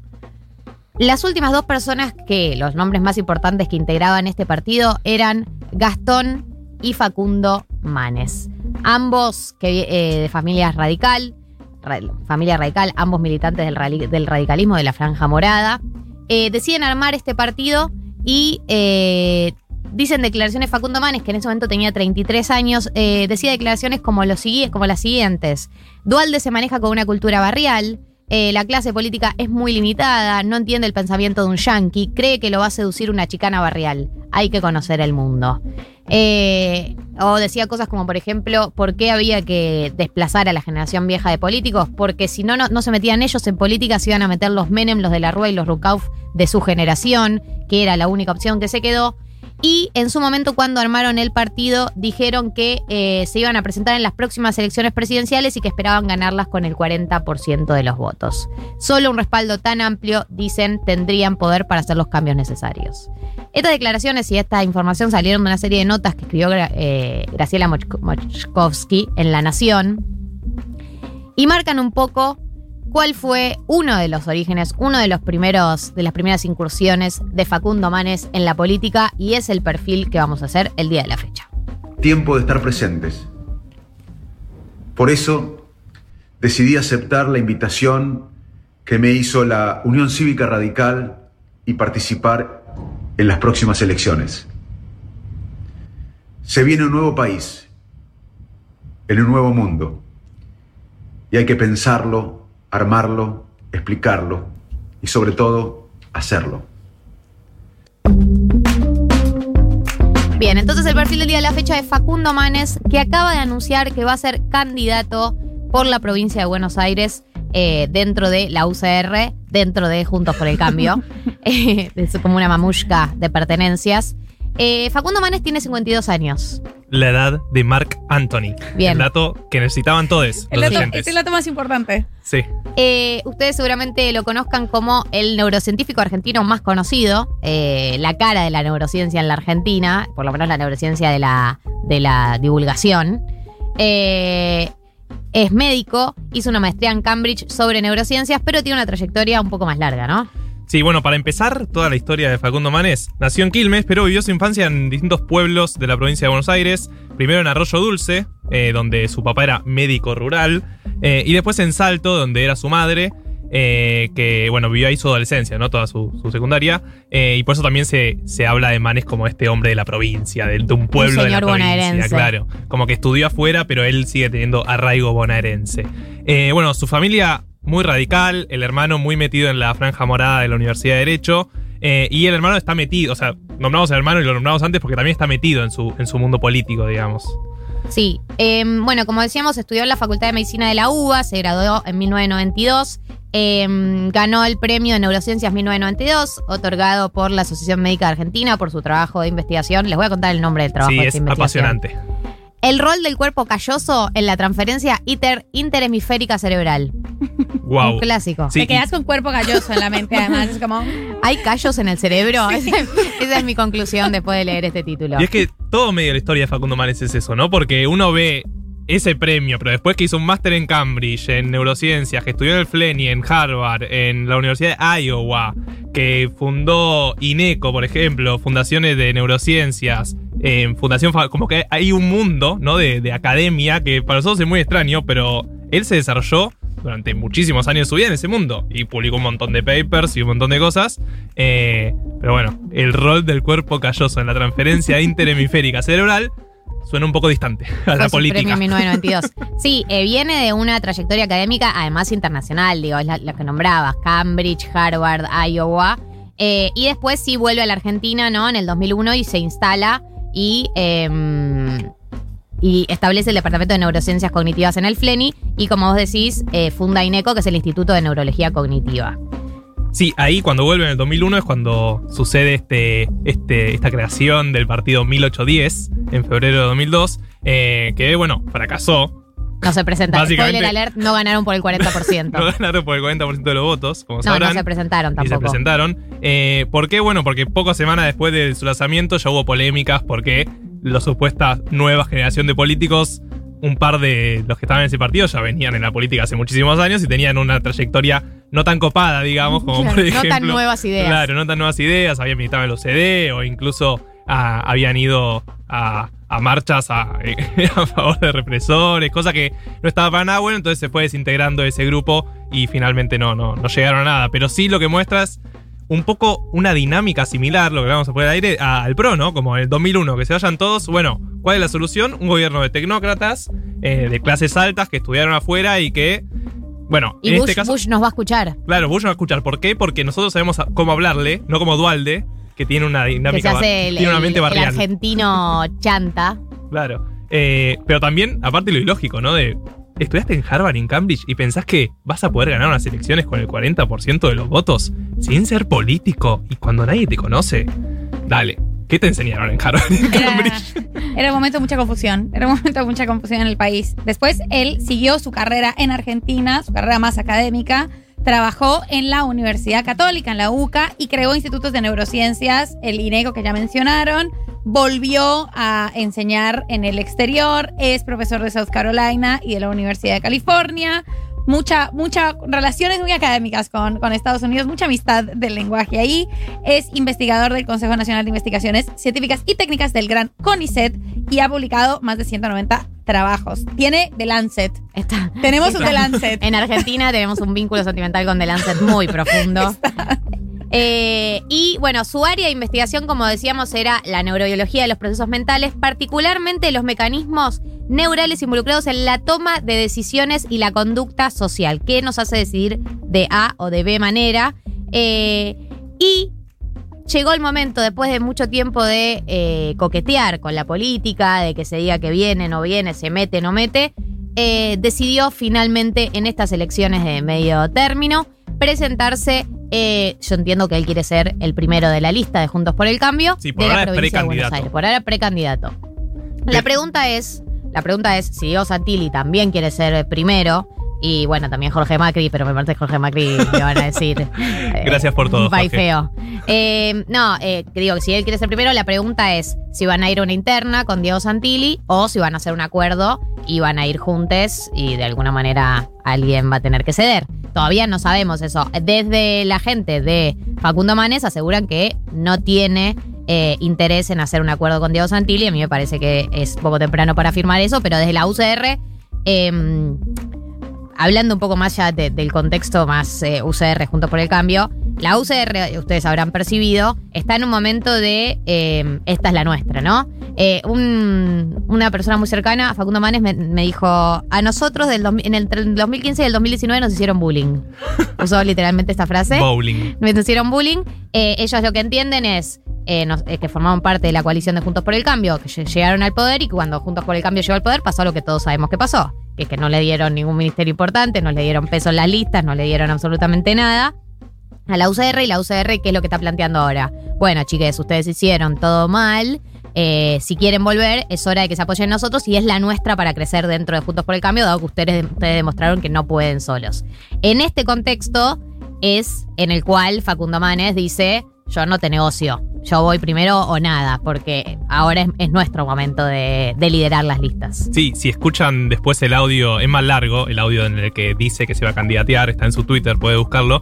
Él dice, me han invitado a participar, me han invitado a la UCR, ¿no? Usa como, me han buscado a mí, y hay algo un poco en eso, ¿no? Como en los últimos años, él diciendo, él coqueteando con la UCR, viendo cuándo era el momento de candidatearse eh, y medio como estrella pop, ¿no? Como que me quiero que me vengan a buscar y Sí. quiero ser el uno. Sí, además, sí, siempre tenido estos, estos vínculos, eh, pero hay como una noción de, bueno, es ahora por un discurso público de es el momento en el que el país me necesita. También es un perfil que, como señalaba Andrés Malamut en un análisis, en una entrevista sobre eh, la candidatura de Facundo Manes, es un perfil como que, que ellos buscan eh, y, piensan que recrea un poco esta imagen de Alfonsín, que tiene la capacidad de convocar a propios y también ajenos a, la y, y- por fuera de la UCR. Creo que eso es quizás lo más interesante o lo que les resulta a ellos más interesante de su perfil, que es la posibilidad de convocar a otros fuera del núcleo duro de, sus votantes y como de su electorado. Claro, como yo pienso que ellos tienen la fantasía de que la popularidad que él tiene como figura pública fuera de la política pueda trasladarla eh, un poco en porcentaje a la política y que lo voten personas que no votarían por ahí a la UCR o a Juntos por el Cambio. Eh, yo creo que en este, en este marco no solo se da la interna de la UCR diciendo es, es momento de que nosotros lideremos Juntos por el Cambio porque ustedes no supieron gobernar, sino las internas dentro de la UCR que como saben, hay, hay una línea UCR más conservadora, dícese Morales, dícese Negri, Cornejo, y hay una, lira- una línea más progresista, ¿no? En la que Facundo Manes se inscribiría, y eh, también Andrés Malamud y toda la gente que lo está acompañando Facundo Manes se inscribe, que es como la, la- a la que pertenecía Santoro antes de formar parte, digamos, del, kirchnerismo, que es esta más vinculada a los derechos humanos, a la figura de Alfonsín, a, a- una figura, a, una UCR más progresista. Yo creo que esa disputa interna dentro de la UCR también se está jugando en este momento. Eh, si bien forma parte del mismo espacio, también se juega como cuáles son las agendas y de hecho eh, la gente cercana a Facundo Manes nos decían que ellos nada, tienen muchas críticas con la gestión, por ejemplo, de Vidal en la provincia de Buenos Aires y con el tema de cómo Juntos por el Cambio labura el tema de los derechos humanos. Eh, y otro tema es que el centro de la campaña de Facundo Manes va a estar en la educación. Sí, él siempre, desde que está en los medios, siempre darle, muestra la importancia, ¿no? De, la, de como la formación en la educación y la formación del, entre comillas, capital humano, como le dicen muchos economistas. Es la formación no solo de las escuelas, sino también la alimentación, sino también un montón de, bueno, el desarrollo cognitivo, ¿no? Yendo a, las neurociencias. Eh, y, dicen que se va a enfocar en eso, en, en las escuelas cerradas, por ejemplo, por la pandemia, en el deterioro educativo de los últimos años, en la importancia también de la ciencia, que es algo que tal vez criticó incluso durante el gobierno de Macri, como para también despegarse de, de eso que criticaban entre 2015 y 2019. Además, bueno, hay que, hay que decir como cuando pones en el centro de tu campaña la educación es una onda muy, Sí. muy, con- con- es, es con todes, es como quiero Sí, quedar bien sí, con todes, eh, voy a invertir en educación que es el futuro. Eh, sí, ellos es- me citaban un, congre- un congreso pedagógico nacional que había sido una propuesta de Alfonsín, que quieren como reivindicar, muy, muy apegados a la figura de Alfonsín. Me hace acordar mucho al perfil del, del Leandro Santoro, que, que también muy apegado a la figura de Alfonsín. Y bueno, hay que ver también cómo se traduce eso a la actualidad, ¿no? Porque algunas de esas propuestas estaban en ese marco eh, y, no, y no en este. Eh, hay una, una cuestión de Manes, como que, que sería, digamos, una, una polémica que sucedió hace tiempo, que es el caso de Natalia Cohen en el 2005, eh, en la que Manes diagnosticó una forma de demencia y eso permitió que las hijas de Cohen promovieran un proceso judicial de insanía. Después, en el 2007, Manes fue sobreseído. eh, en, el, en el juicio por daños y perjuicios, pero es como el tema que, que están sacando últimamente. De hecho, Ernesto Sanz se refirió hace tres días a que estaba volviendo a, a salir ese carpetazo a manera de opereta. Eh, pero bueno, sí es un caso que fue bastante polémico y fue bastante importante en el 2005. Sí, es como el caso que, como no tiene carrera política, ¿no? Como es como un outsider, Claro. entre comillas, es el caso que se está hablando en los últimos meses, va, las que tiene últimas que ver más semanas. claro con su trayectoria Claro. profesional, tiene que ver, porque es eh, esto que se le acusa de haber, de haber, eh, acusado como una falsa demencia, digamos. Claro. Eso es lo que dicen, por lo menos, eh, desde las personas que lo critican. Este caso, pero fue sobreseído, ¿no? Fue sobreseído. Sí, sí, sí. Bien, eh, esta persona eh, se va a presentar en la provincia de Buenos Aires. Creo que todavía nos, resta ver eh, realmente cuánto poder va, a tener la UCR ¿no? en, en estas internas y, y en realidad cuánto se define ahora y cuánto se define en el 2023. Claro, porque queda claro que, sobre todo con el discurso de educación, ¿no? Siendo diputado no es que vas a cambiar mucho la educación ni de una provincia ni del país. Queda claro que su discurso va con miras al 2023 eh, y ya casi que tiene un equipo armado de eh, Eduardo Levillellati, de Ramiro Agulla, un publicista, se está diciendo que también estuvo hablando con, con él, era el de la campaña de Dicen que soy aburrido, de Sí. Rúa o Bao Menem, como es un publicista muy momento. importante, Sí. eh, como que ya está pensando Su hermano 2000 Gastón. Claro, o sea, está armando un equipo pensando en 2023 y eso creo que queda claro para todos. Claro, de hecho, eh, yo le decía a Marta, me llamaba la atención cuando hablábamos con, con gente cercana que te hablan de una campaña, tipo, nosotros queremos modificar la educación. Y vos decís, bueno, ok, igual está yendo a, a diputado. O sea, Claro. digo, Máximo presenta su proyecto de ley, digo, pa- paremos Con con, toda la furia, claro, presentas por mesa de Y- entradas. Y fíjate si rosqueas para que te lo aprueben. Al menos Eh, para que llegue a comisión. Digo, como el discurso que tiene y, y la campaña que se está armando, se nota que hay una aspiración mucho más grande que esta. Sí, de datos de color, eh, cosas que no sabías, que querías saber sobre Facundo Manes o que quizás no te interesaban, pero ahora sabes. Es un gran jugador de fútbol. Podría haber jugado en primera sin ningún problema. Eh, esto se une a lo que se dice de nuestro ministro de Economía, Martín Guzmán, que Otro también- gran jugador otro de gran fútbol. jugador de fútbol.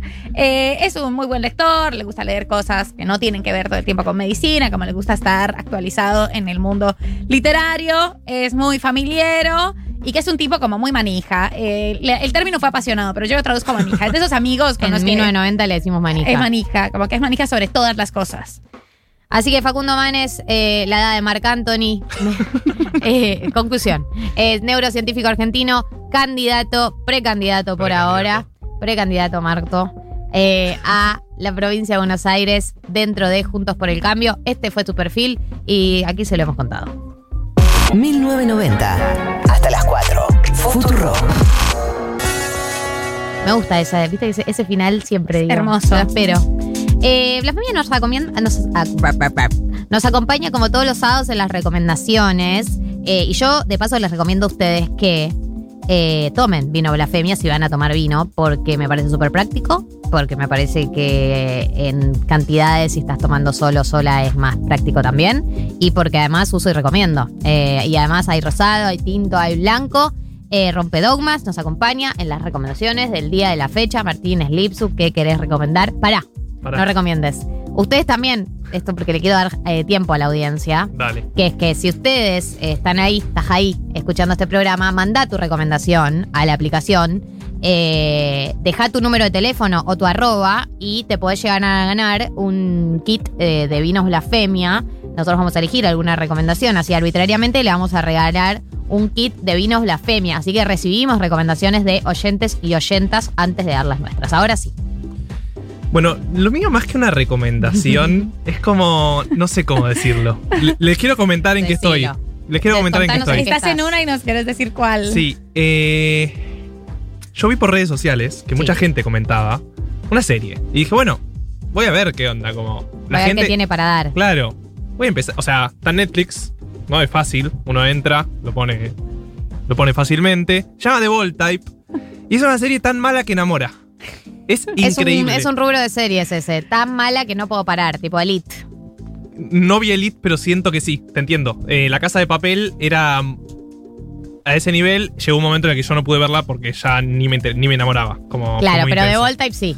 The Ball Type sí, porque siento que hay algo de, primero, Es el Sex and the City actual. sí, Es un Sex and the City actual. Sí, sí, sí. Actual, tipo con conciencia de género, con conciencia de clase, con conciencia. Todas las conciencias. Sí, sí, todas las conciencias del mundo.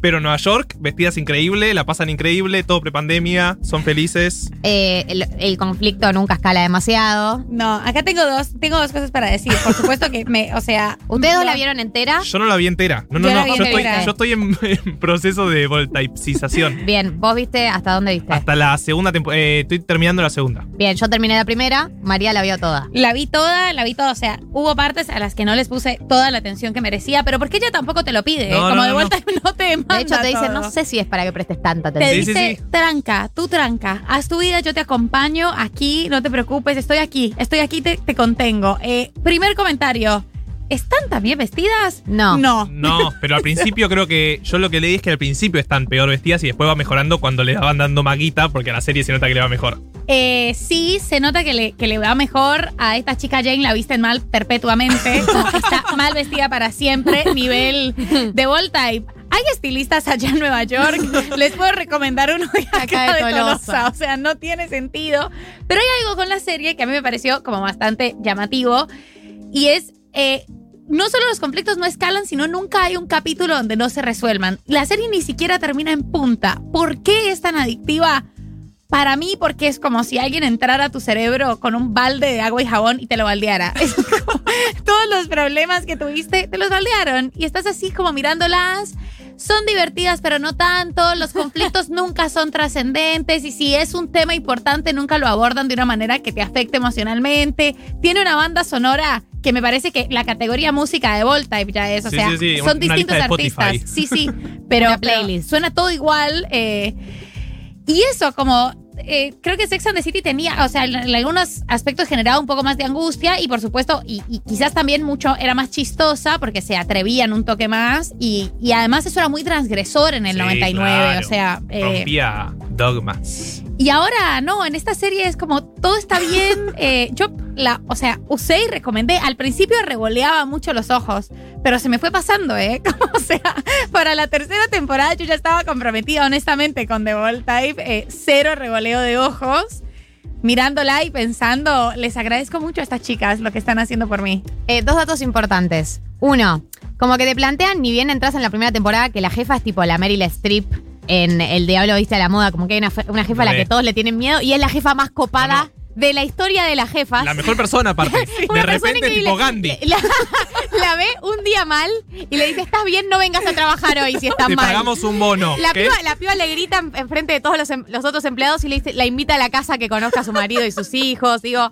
Y además esa jefa es eh, Jan de The Office. Claro. La Jan, ¿no es Jan. Jane? Jane, Jane. No, Jan. Es la, la pareja de Michael, la, la gerenta que es pareja después de Michael Scott. De Michael Scofield. Eh, no, lo de, lo de la jefa es como tremendo. O sea, no tenés una jefa así, alguien que te resuelva todos los problemas. No, pero además esto, porque todos le tienen miedo y es tipo, ¿por qué le tendrías miedo? ¿Por qué le tendrías miedo a esta, a la persona más bondadosa del universo? Eh, es Jan. Eh, confirmo Es que Jan, es Jan. Yo dije Jane, pero. que era Jan y después me hiciste decir mal. Janet. Mm, eh, Jan.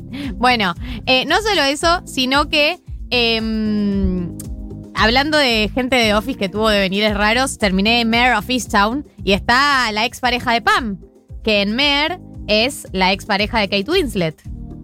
¡No! ¿En serio? ¿No había relacionado que era Sí, él? es él. ¡Wow!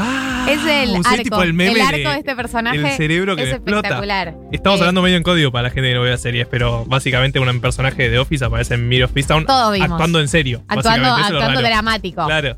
Eh, así que, bueno, nuestra, la recomendación colectiva diría que es de Volta, y porque todos la estamos viendo. Y sí, yo estoy de acuerdo, como que nosotros, yo tuve una etapa de la pandemia de la que creo que todavía no salí, que es que no, no podía consumir nada que me requiera una complejidad intelectual así como muy alta. Y esta serie califica en eso, ¿no? No te exigen mucho. Todo termina bien siempre, o sea, tampoco te exige que seas realista con la vida. No, Como que los cero. conflictos de esta gente siempre se resuelven. Y eh, hay, hay gente bella siendo amada y. Siendo ah, bien amada. No, siendo, Eh, siendo bien amada y. Y los conflictos se resuelven en ese programa, o sea, En el mismo ese episodio. capítulo, Capítulo. claro, lo cual es un montón. Es un montón. Porque no, no estás tan angustiado tanto tiempo en todo caso, es Yo- un ratito nomás. Ni siquiera sé cuánto duran los capítulos, ¿entendés? Como no, nunca 40 le- minutos. Son, Yo creo que va son cambiando. largos, eh, pero es como, no sé, era como un trance de The Wall Type. Eh, me llama la atención además cuánto duran los días en The Wall Type, porque de repente están en la oficina, salen, vuelven, No, y- hay una fiesta. Y tienen mucho tiempo libre en la oficina. Están saliendo todo el No tiempo. laburan. No laburan. Las Se notas, o encuentran- sea, ¿están laburando una nota? ¿Cuatro días? ¿Cinco días? ¿Qué es eso? Vos sabés lo que es en Argentina. Publicamos ocho gacetillas por, día. Dios, en o una sea, a mí me dan una nota y tengo que estar a las dos horas, ya tengo que entregar el primer boceto, ¿entendés? Y la mía es tipo, ay no, no pude pensarla, ya pasaron diez días. Dale, por favor, Dale, Karen. entrega algo.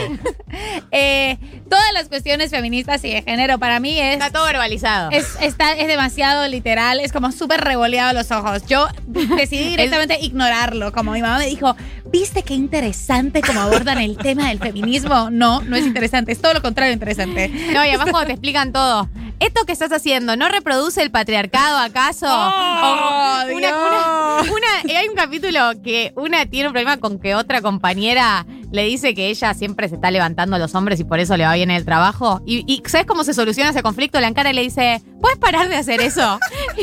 ¿Puedes parar? Entre mujeres no nos tenemos que hacer eso. Le dice, la otra se sorprende. Ah, bueno. Tenés razón, entonces ¿cómo no lo vi dejar de antes? hacerlo. ¿Conoces la sororidad? Eh, Ah, me explotó el cerebro y dejaré de hacerlo. Todo, todo. Pero además de eso tienen, o sea, interseccionalidad, apropiación cultural. Hay todo un capítulo de la apropiación cultural entre Sí. amigas y lo resuelven. O sea, estamos todo el tiempo She debatiendo esto. She did. Ella resolvió la apropiación cultural como problema. Hay un Eh, capítulo de conflicto de armas. tipo, what the fuck, no era necesario meterlo ahí. Sí, sí. Todos los conflictos querés meter y solucionarlos, está bien, pero es medio raro. Y ella escribe. Hay unos de conflicto racial también. Esperen, y es- ella escribe una nota que se llama Amo a mi mejor amiga, pero odio su revólver. What the fuck? Odio su escopeta. Y digo, ¿qué carajo estás diciendo? No entiendo. Aparte como si fuera una Cosmopolitan, tipo ese tipo de revistas. Es así, como- es así. Eh, recomendamos de vuelta y porque A pesar de lo que suena. no, no, es una muleta emocional, o sea, te reís, decís eso como, Claro. ¿qué está pasando? Pero no la quitas y eso es, es correcto. Eh, ustedes pueden enviar sus recomendaciones a la aplicación. No se olviden de mandar sus recomendaciones que se pueden ganar vino de la Femia. Así que manden recomendaciones, dejen su número o su arroba y nosotros elegiremos al ganador o la ganadora o el ganadore y se ganará los vinos de la Femia. ¿Hay un audio? ¿Puede ser? Hola, soy Roberto de Palermo. En 1990 ya tenía 28 años, pero para mí el gran planazo es salir el sábado a caminar con auricular, con el perro Pérez y escuchar 1990. Me gustan todas las secciones. Les ame. Gracias, papá. La generación que puso el celular en silencio. 1990.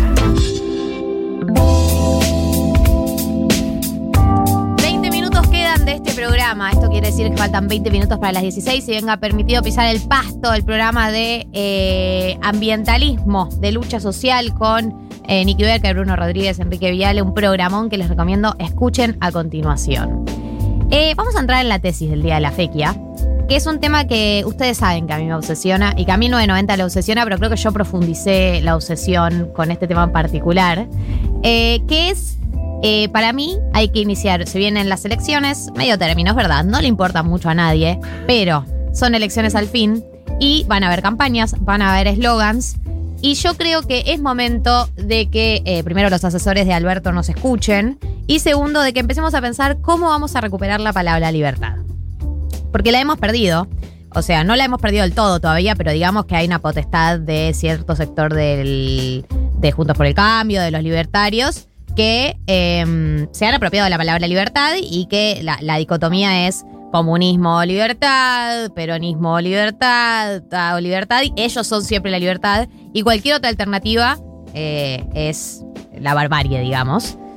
Entonces, yo creo que eh, es un problema para que el progresismo, ¿no? Que, que alguno de nosotros que, que- que- que militamos la, la libertad hayamos perdido la manera de apropiarnos de esa palabra, la hayamos cedido. Si bien no creo que la elección se juegue en el campo de lo semántico, es un campo dentro de todos los campos donde batallamos, ¿no? Es, Es uno de los campos. Es un recampo y además vimos, eh, lo vimos en 1990 y también en un mundo de sensaciones, como Díaz Ayuso eh, ganó eh, usando libertad o comunismo, que fue la que citaste. Pero esta, este triunfo de Díaz Ayuso es muy reciente, o sea, nos está pisando los taloncitos. Quizás no sea, el- por supuesto que no es el mismo escenario que en Argentina, pero sí es cierto que las derechas eh, y las ultraderechas tanto en América Latina como en, en Europa están muy clavadas con ese término. Ya nos dejamos quitar vida en el momento del aborto, nos dejamos robar vida con los pro vida que nosotros quisimos rebautizar antiderechos, pero ya era tarde. Sí. Eh, así que tenemos que, que adelantarnos en esta, en esta misión, porque además hay una asociación directa que, con la que quizás nosotros fuimos un poco más cautos y cautas en la, en, en la asociación entre libertad eh, y liberalismo, ¿no? Y creo que, que esa, ese vínculo inmediato también fue, fue, nos damnificó un montón en la posibilidad de sintetizar y de hablar de libertades, porque no siempre que estamos hablando de libertades estamos defendiendo solamente las libertades individuales, pero no por eso tenemos que ceder la Pero palabra. no por eso las libertades individuales es No un importan. concepto negativo en sí mismo, Claro, digo. Como que también hay algo de eso, como que le- nosotros estamos muy acostumbrados a decir, igual, la libertad individual, ¿qué tanto? Bueno, no es algo menor para mucha gente y no está mal que no sea algo menor para mucha gente. Yo tengo dos aristas de cómo podemos recuperar la palabra libertad. Vos ya tenés un plan, o sea, tenés una campaña, Yo ya, tengo- yo ya estoy full campaña. Tengo dos aristas. Porque, ¿qué pasa? ¿Ellos qué es lo que plantean? Plantean que todas estas medidas que se hicieron para equiparar derechos, ¿no? Desde la ley de cupo hasta pueden ser las medidas de cuarentena para que no aumenten los contagios, todas las, las medidas que en teoría tienen un bien común, eh, en realidad te cercenan tus libertades individuales y eh, se perdió como esa instancia donde uno decide qué hacer. Entonces, para mí hay dos instancias. Una es ir por la negativa, en, en plan, ellos quieren la libertad, ellos quieren tener la libertad de ser impunes, de ser crueles, la libertad de cagarte a palos si sos eh, puto y estás con una pareja por la calle, la libertad de echarte y no pagarte indemnización. Ellos quieren esas libertades, la libertad de la impunidad, digamos, la libertad de la crueldad, de ser crueles sin pagar. Esa por una es como la negativa, como hacer una campaña para desarmar, desarmar a la oposición. Bueno, ellos nos acusan de autoritario, digo, nos acusan de cosas mucho peores. O la otra es por la positiva de la libertad, o sea, la misma idea, pero por la positiva, como la libertad de besarte con quien quieras, la libertad de tomarte vacaciones, la libertad de tener una jornada laboral que termine en determinado horario y empiece en determinado horario, la, la libertad de tener ART, ¿me explico? Como Me Para mí, eh, siento se- que por algo no trabajo de esto, pero estoy como pensando en este momento. Pero se sintetiza más quizás eh, en libertad es tener derechos, como que ellos hacen una, contraposición de la ampliación de derechos a que significa restar libertades individuales y yo les quitaría esa directamente porque la libertad de ser crueles me parece que es, es un concepto complejo. Eh, no les dejemos la libertad, como lo que están planificando no es libertad, es, es otra qué es? cosa. ¿Qué es lo que están planificando? Bueno, nosotros podemos decir eso. Para mí- dicen que nosotros estamos diciendo. Para que- mí, ellos lo, lo que plantean es medio una ley de la selva, ¿entendés? Hay Claro. algo de eso, de tipo, no regir, legislar, intervenir sobre la vida común y pública, eh, cercena derechos individuales, entonces hay que volver a una especie de ley de la selva, sálvese quien pueda. Íñigo Rejón, citando de vuelta a las elecciones españolas, eh, plantea que esa libertad como medio liberal, ¿no? En ese sentido de mi libertad empieza cuando termina la tuya, tenemos que cambiarla por una libertad más comunitaria, colectiva. Sí. Eh, ponía el ejemplo de las vacunas, que ya hemos hablado en este programa al principio, diciendo como si yo solo me vacuno y vos no te vacunas, no le sirve, o sea, no nos sirve.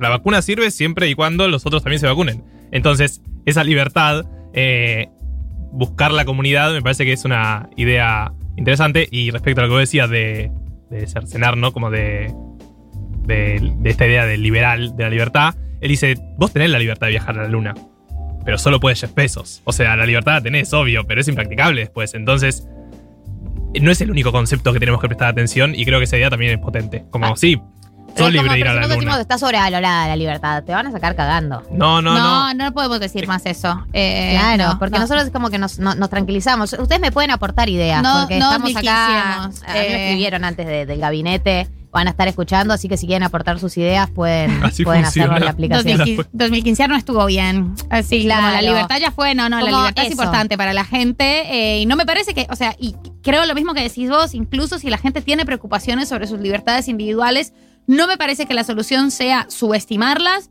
desestimarlas o decir que cualquier persona que tiene preocupación por sus libertades individuales porque siente, cree, se imagina o cae en la trampa de que eh, pensar en lo colectivo significa erradicar esas libertades individuales, entonces es mala persona. O sea, yo creo que desatender eh, esas, esas angustias que tiene la gente es mezquino y sobre todo no es funcional en términos de política. Nosotros tenemos que convencerlos de que no es así, no decirles que son unos soretes porque, qué sé yo, quieren comprar dólares. Y bueno, podemos convencerlos de otra manera, porque tampoco me parece que, que, que subestimar y, además tirar para abajo y moralizar las angustias que tiene mucha gente eh, sea eficiente en términos electorales. Claro, y yo sumo a eso, em, pensaba recién sobre lo que decías, ¿no? Porque yo pienso, ¿no? En el caso de, qué sé yo, una persona que eh, toda su vida, va a laburar ocho horas, vuelve a su casa, no alcanza la guita a fin de mes y se, no sé, se la agarra con, bueno, porque ustedes los subsidios, la plata del Estado va a tal, y entonces digo, como que esa persona por ahí tiene el, enemigo corrido, pero hay un, conflicto ahí que hay que apuntar y que tiene que ver con esto de tipo, ¿por qué mi esfuerzo individual no alcanza para vivir bien en mi país, ¿no? Que hay un punto ahí, ¿no? Que tiene que ver con la calidad de vida que se tiene en, este país con el trabajo que tiene, con, un trabajo. Obvio, creo que dentro del peronismo Massa tal vez es el que más hace pie en eso, ¿no? Como en eso de hashtag la gente. Eh, hay algo de, así como pasó con la inseguridad en su momento, pero ahora con el funcionamiento del Estado, que creo que ya casi todo el peronismo entiende también, ¿no? Como que, bueno, está bien, no queremos modernizar el Estado en el sentido de Macri, pero sí hay algo que no, no está funcionando. Como que entender que hay un problema ahí ya me parece que es un buen punto de consenso. Y Sergio Tommy está muy en modo, me, me voy a poner, me voy a poner al hombro las preocupaciones de la clase media. Sí, Claro. el proyecto de ley que hizo el monotributo. Me gusta porque hicieron un proyecto de ley para batallar al anterior proyecto de ley, para que no... Voy a hacer un proyecto de ley que va a discutir con el anterior proyecto de ley para que no tengamos que pagar eh, eh, la deuda la deuda que se nos generó con, el, con la FIP de enero a junio a Igual, los monotributistas. eh, monotributistas. ¿Qué, monotributistas del la, mono- la monotributo tristeza, la monotributo tristeza, que es un concepto. Pero hay algo súper interesante de, vos citaste a Íñigo Errejón y para mí hay algo que, que lo trae de vuelta, sobre todo porque su estrategia electoral fue interesante al no entrar en la disyuntiva comunismo-libertad, pero sí hablar de cómo este concepto muy de libertades individuales también es muy precarizante. O sea, el chabón Eso es está poniendo digo. muy sobre la mesa libertad, esto. Esta libertad, la libertad de la que ellos hablan, también es libertad de las empresas para echarte y no pagarte de indemnización, la de las todas las nuevas empresas para que no los tengan registrados a sus trabajadores, para que no tengan ART. Eso es lo que yo digo que hay que apuntar a ese bache que tienen ellos, porque eso está sucediendo también. Bueno, es que todos estamos viviendo, todos y todas y todos estamos siendo totalmente precarizados. O sea, y fue algo que pasó durante estos dos años y que se profundizó y que venía con el discurso de ser tu propio jefe y con el discurso de vas a tener, vas a disponer más de tu tiempo. Y eso quizás si funcionaba hace algunos años porque no conocíamos los efectos. Ahora es imposible convencer a alguien de que ser su propio jefe y zaraza es mejor y se traduce en calidad de vida. O sea, todos y todas y todos sentimos mayor precarización. Y creo que la estrategia de Rejón de fijarse ahí, como poner el ojo ahí y decir, bueno, quizás necesitamos una semana laboral de cuatro días, hay que pensar en que la gente no puede estar laburando todo el día, que tiene que haber un límite para poder atender el teléfono, esta idea como el derecho a la desconexión, para mí re tiene que ver con un speech que venía de antes, que es lo que vos decís, de las empresas un poco eh, políticas que garantizan menos derechos laborales, pero que te venden más, comillas, libertad. Así es. Bueno, lo tenemos, estamos, ¿no? Estamos, est- estamos, esto se presentarnos. resolvió acá. Armamos un partido, ganamos elecciones. 40% mínimo igual, ¿eh? Eh, con 40% mínimo. El nuestro, el nuevo se va a llamar, en vez de 1810, 1910 se puede llamar. O 1990. O 1990. Bueno, alguna de esas dos. 1990. Hasta las 4. Futuro. Bien, como todos los sábados con el tema que no hemos podido perrear debido a la pandemia. Lo que me duele cada vez que Me lastima. En la edición de hoy vamos a escuchar, estamos escuchando eh, la session, la Bizarrap session de Nicky Jam, la última que salió, temazo. El Bizarrap rompió, rompió, dice. Sí, no sé qué dice. Queremos igual. Son esos temas que todavía no sabemos la letra, pues son muy nuevos. Pero igual viste que todos los reggaetoneros rapean bien. Para mí ese es un gran comeback eh, de Bizarrap. O sea, quiero que todos retomen ese, ese momento. Yo quiero que Daddy. Yankee haga una session. ¿Sabes cómo va a rapear Daddy? Un montón igual, ¿no? ¿Estamos de acuerdo que Es un el montón. crecimiento de Bizarrap es, Es No, es impresionante, sólido, es impresionante. Un montón. Es un montón. Fue tipo el tema más escuchado en un montón de países ayer. Pero además Nicky Jam, o sea, Nicky Jam es un histórico. Sí, por eso, no sé. Un emblema del reggaetao. Eh, pregunta, pregunta que ya hice ante este micrófono. ¿Vos decís que está falseando el estudio en Miami o que Nicky Jam estuvo en Ramo Mejía? Yo pienso, yo pienso que falseó el estudio en Miami. que compró el mismo papel de colgadura. Como. Pero es mi humilde opinión. nos hubiéramos enterado si Nicky Jam era argentina no. No sé, habría tenido Yo que hacer siento que- cuarentena y un montón de. Claro. o sea, no es tan fácil. Yo siento que algún grupo de fans hubiera ido tipo al 6, no sé. Y no sé, Yo no creo que Nicky Jam haya venido a la Argentina. No, no, no, no. O sea, Entonces la, la hipótesis es el mismo papel de colgadura. Como hizo Julio Leiva con Caja Negra, que replicó el Claro. escenario en España. El estudio. viste que la cámara se mueve mucho aparte del Y además Bizarrap estuvo en Miami un montón de tiempo. No sé si sigue ahí incluso. O sea, estuvo reinstalado en Miami La cantidad de fotos famosos. en fiesta con Bizarrap y tipo una gorra. No, ¿ustedes vieron la cantidad de famosos que hay en Miami ranchando? No, pero aparte ¿Ustedes la, vieron? la cantidad de notas que era tipo, tal se sacó una foto con Bizarrap. Y era tipo, Es un chabón y una foto. y una foto de la gorra, tipo, ¿sí quién está ahí atrás? Eh, vamos a leer algunos mensajes antes de retirarnos el día de la fecha. Eh, el tóxico dice, ¿tengo que dejar al tóxico? Vale por mensaje. Si tengo que dejar al tóxico, ¿vale por mensaje o sí o sí en persona? Para Sí, mí, vale. Si es tóxico, vale por mensaje. Por supuesto que vale por mensaje. Oyentoso dice, ni olvido ni perdón a los que se zarparon ni cuidaron. La pandemia reveló mucho de las personas. Si no fueron capaces de cuidar al, al resto, eso no se perdona. También, volviendo al tema inicial del programa, dice, yo creo que es medio irreal pensar qué hacemos cuando vuelva a la vida, porque va a ser más progresivo y capaz no tengamos que tomar tal decisión, sino que se va a ir recuperando las amistades o no, en particular en la función. En cómo se leí horrible, pero se entendió todo el mensaje, ¿no? Flor dice, re out of context, pero necesito ver 1990 en Twitch. ¿Hace bien- ¿Acaso se viene 1990 en Twitch? Según- ¿Is this sucediendo? ¿Is this coming? I feel it coming. Segunda semana seguida con este tipo de mensajes. Eh, vamos a intentar que el sábado que viene sea por Twitch. No lo puedo confirmar hoy. Eh, Me dicen por cucaracha que no lo puedo confirmar hoy. no lo vamos a decir todavía, pero es muy especial el sábado que viene. Para Pero eso lo nosotras. podemos decir. ¿Podemos, podemos decir que... ¿Podemos decirlo? Eh, ¿Estamos, ¿Se puede? estamos al aire? ¿Se puede ¿Estamos al aire? esto? ¿Nos dan, ¿Ustedes saben nos dan cuándo- permiso? Si sos del, del núcleo duro que se quedó hasta y 57 en 1990, hay una información que te vas a enterar ahora. ¿Ustedes saben cuándo fue el primer programa de 1990? No. ¿Cuándo fue? Fue el 11 de julio de 2020. Eso quiere decir que el domingo de la semana que viene cumpliríamos un año, pero lo vamos a festejar el sábado. ¿Por el qué? sábado que viene. ¿Por Porque podemos. Porque podemos. Arbitrariedad como en todo. Eh, sábado que viene, 1990, festeja su primer año de vida. Somos unos bebés. Somos unos bebés. Les bebites. Hacemos bebites. Cumpleañito, aniversario, estamos muy felices, estamos preparando muchas Va a sorpresas. haber sorpresas. Va a haber sorpresas. Se vienen cositas. Se vienen Se cositas, vienen cositas. va a haber regalos, eh, vamos a estar, vamos, Vamos a estar- regalar cosas, vamos a estar regalones. Vamos a estar regalones, eh, es muy emocionante. Tati nos habla al oído y nos hace reír. Qué loca sos, Tati, ¿eh? She's so crazy. Eh, Quiero decir cosas. Uno, Moya, gracias por la comida que nos envías todos los sábados y devoramos desesperadamente antes de entrar al programa. No, no, si hubiera una cámara ahí y publican ese video, parece que están por dos. ¿Viste los audios de WhatsApp? No, no, así comemos nosotros. La manera en la que nos emputimos comida eh, no está bien, coman despacio. Y además le quiero decir a Ro, que escribió por la app, que ganó eh, los vinos de la Femia. Ro recomendó Legendary, que es una competencia de ballroom muy fabulosa, que en este momento está saliendo la segunda temporada. Cree que en HBO Max o plataformas ilegales. Eh, así que Ro, nos vamos a comunicar con vos o vos comunicate con nosotros. Nunca sé bien cómo es. Nunca sé bien cómo es. Tati se comunica con vos. Y vas a ganarlo. Pero yo te prometo que vas a recibir los vinos de la Femia porque yo me encargo cada semana de que reciban los vinos de la Femia. Eh, así que semana que viene, cumpleañito de 1990. Hay festejos, hay premios, hay tutti, tutti, tutti. Vamos a intentar que haya Twitch.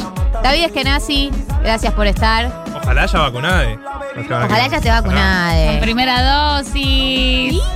Tati Roast. Amiga, te quiero. Gracias por todo. Gracias a la audiencia que participa como siempre. Gracias Martín, gracias María. Gracias por venir hoy. Ay, gracias a vos por invitarnos. Gracias por venir a... Gracias- en la semana que viene les voy a decir gracias por venir a mi cumpleañito. Cumpleañito, me encanta el concepto cumpleañito. Ay, estoy muy emocionada porque además tenemos un cumpleañito colectivo. Nunca hice cumpleañito con nadie. Me Cumpleañito muy colectivo. contenta. Los dejamos con permitido pisar el pasto. Quédense porque posta es un programa.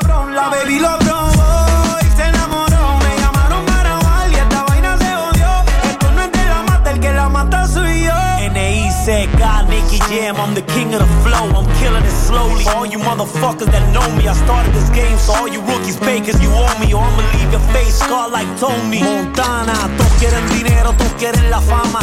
Montarse en un Bugatti y comprarse un par de cubanas. Pero no piensan en lo que vendrá mañana. Hay que capitalizar para que más nunca te falte la lana. Elvisa la soltó y sonó cabrón. La baby lo probó se enamoró. Me llamaron para grabar y esta vaina se jodió. Esto no es de la mata, el que la mata soy yo.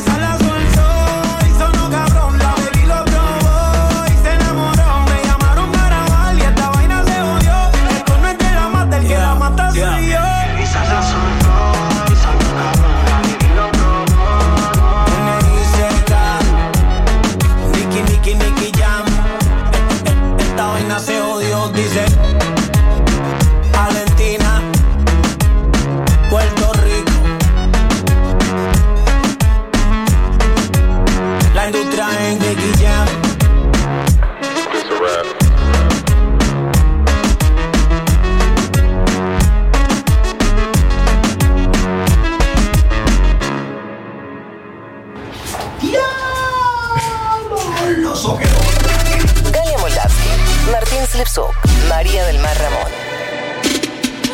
1990.